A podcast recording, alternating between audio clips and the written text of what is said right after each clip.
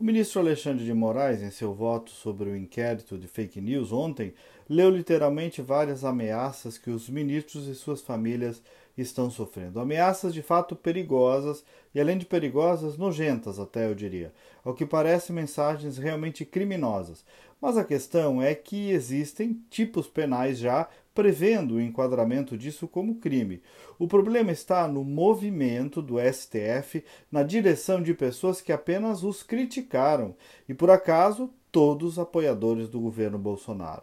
E vão continuar criticando. O modelo esse de invasão de residência, algumas das quais duas vezes, o ativismo judicial em defesa própria, tudo isso tende a gerar aí sim um ambiente de constrangimento de opinião no país, e isso sim é perigoso à democracia.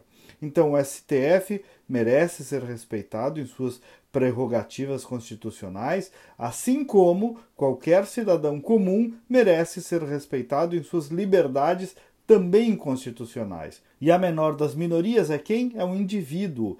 Ele precisa ser protegido. Quem tem exposição pública precisa saber lidar com o escrutínio, com o julgamento público, que às vezes pode ser até injusto. Tem um pessoal aí, por exemplo, que grita assim nas ruas: Não acabou, vai acabar, eu quero o fim da polícia militar. E aí? Aí pode? Prende todo mundo?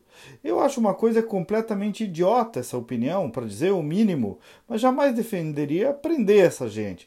Deixa que digam. Então, não pode botar todo o aparato do Estado a prender, a constranger, a prender celular, a fazer alguém de réu, nesse caso aí das fake news, em uma ação cujo julgador é a própria vítima. Como é que isso vai dar certo? Então, repito, puna-se os crimes individuais contra suas excelências, mas eu continuo vendo muito, muito mais perigo quando suas excelências, por suas atitudes, por sua instituição, tentam amedrontar a opinião. Bom dia e até amanhã.